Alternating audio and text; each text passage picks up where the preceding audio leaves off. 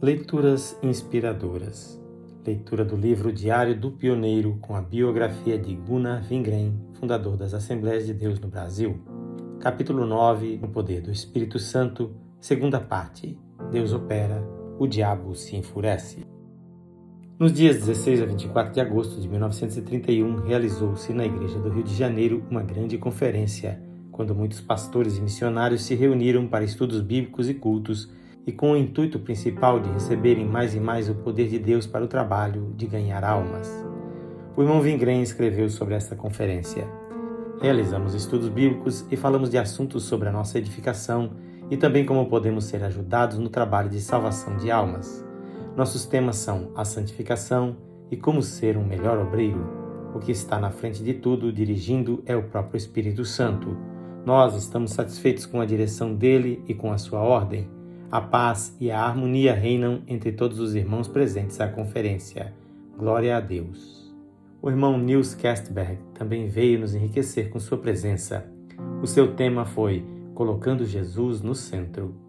Enquanto Jesus está no centro e o seu nome é louvado, podemos contar com a cooperação do Espírito Santo.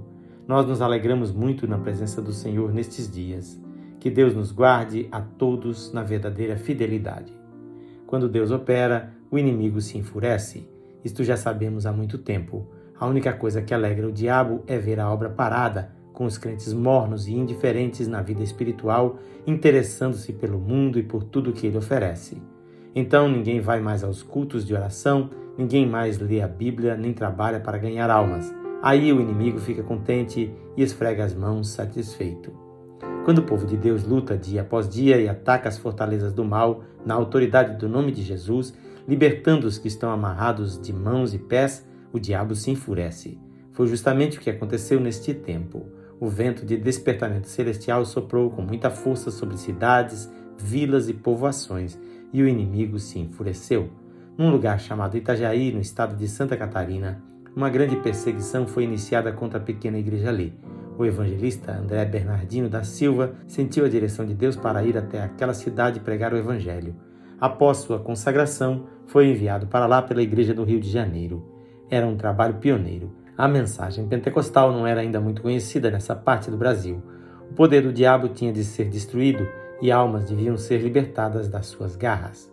Depois de haver trabalhado ali durante algum tempo, o irmão Bernardino escreveu: Louvamos a Deus por estar realizando uma obra extraordinária aqui já temos 75 crentes, 12 já foram batizados nas águas e 63 são candidatos ao batismo. Temos também 120 crianças na escola dominical e, inclusive, algumas são batizadas com o Espírito Santo. Na primeira vigília que realizamos, Jesus batizou três pessoas.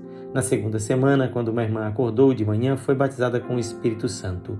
Uma vizinha entrou e começou a clamar ao Senhor e também recebeu a promessa, juntamente com uma menina de 12 anos. Ao todo, oito pessoas receberam a promessa daquela vez. Em um culto de oração, uma irmã pediu que orássemos por seu esposo doente e descrente. Jesus o curou e o salvou. E enquanto estávamos orando, a irmã daquele homem foi batizada com o Espírito Santo. Seu velho pai enfermo estava dormindo. Ouviu o barulho, levantou-se, veio ver o que era e se entregou ao Senhor. Seis dias depois, ele foi batizado com o Espírito Santo. Está bem claro que quando Deus opera dessa maneira, o inimigo fica furioso, e não tardou muito para começar a perseguição.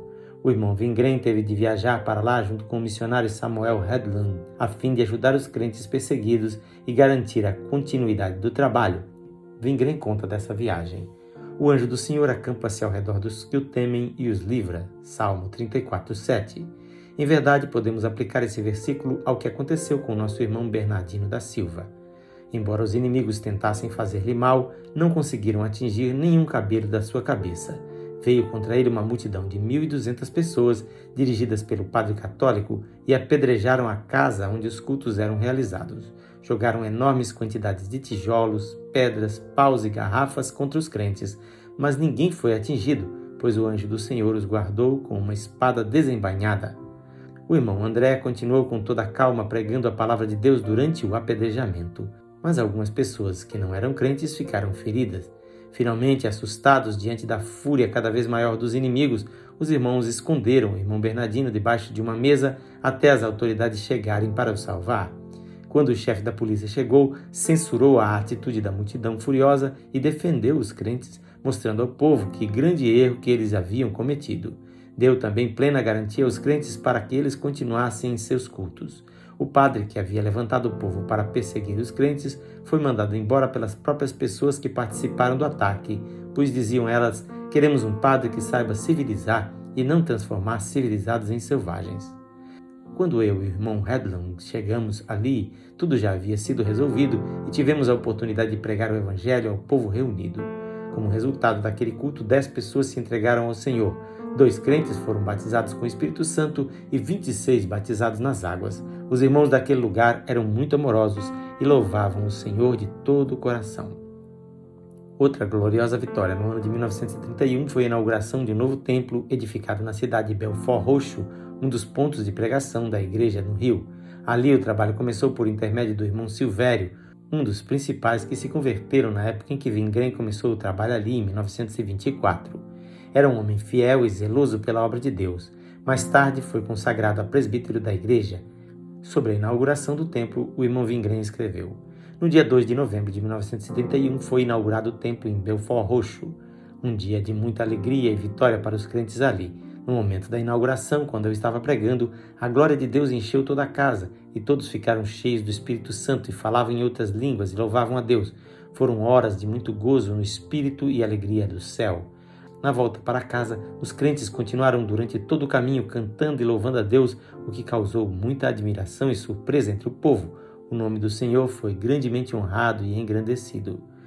Portanto, não era só na cidade do Rio que a obra progredia, pois havia trabalho em cerca de 25 pontos de pregação, com a realização de cultos todas as semanas, ocasião em que multidões ouviam a palavra e muitos eram salvos. Em seguida foram batizados em águas e, como dádiva divina, recebiam a promessa do Espírito Santo. Em todos os lugares o fogo de Deus ardia cada vez mais forte, acontecendo conforme está escrito em 1 Tessalonicenses 1,5. O nosso Evangelho não foi a voz somente em palavras, mas também em poder, no Espírito Santo e em muita certeza. A palavra de Deus se cumpria literalmente e havia júbilo e gozo nas tendas dos justos pelas obras maravilhosas do Senhor. No mesmo ano de 1931, houve uma gloriosa colheita para Deus, pois nada menos que 119 pessoas foram batizadas nas águas. Sobre o último batismo daquele ano, Vingren escreveu: por ser um lugar ideal para a realização de batismos, desde o princípio, quando aqui chegamos, foi escolhida a praia que se chama Ponta do Caju. Dizem que um dos imperadores do Brasil, Dom Pedro II, costumava tomar banho ali. Multidões podiam, nesses batismos, ouvir a palavra de Deus. Em diversas ocasiões, o poder de Deus tem caído sobre os candidatos e eles falam em línguas e louvam a Deus dentro d'água. Muitos crentes vinham da cidade até a praia para assistir aos batismos e depois voltavam cantando e louvando a Deus nos bondes. Dessa maneira, o Evangelho era pregado até nos bondes do Rio de Janeiro e os passageiros tinham a oportunidade de escutar a mensagem. Glória a Jesus por todas as ocasiões que temos de falar do seu grande amor. Numa carta para o secretário da missão, o irmão Paul Ongman, em Estocolmo, Suécia, Vingren escreveu em novembro: O Senhor continua a sua obra aqui.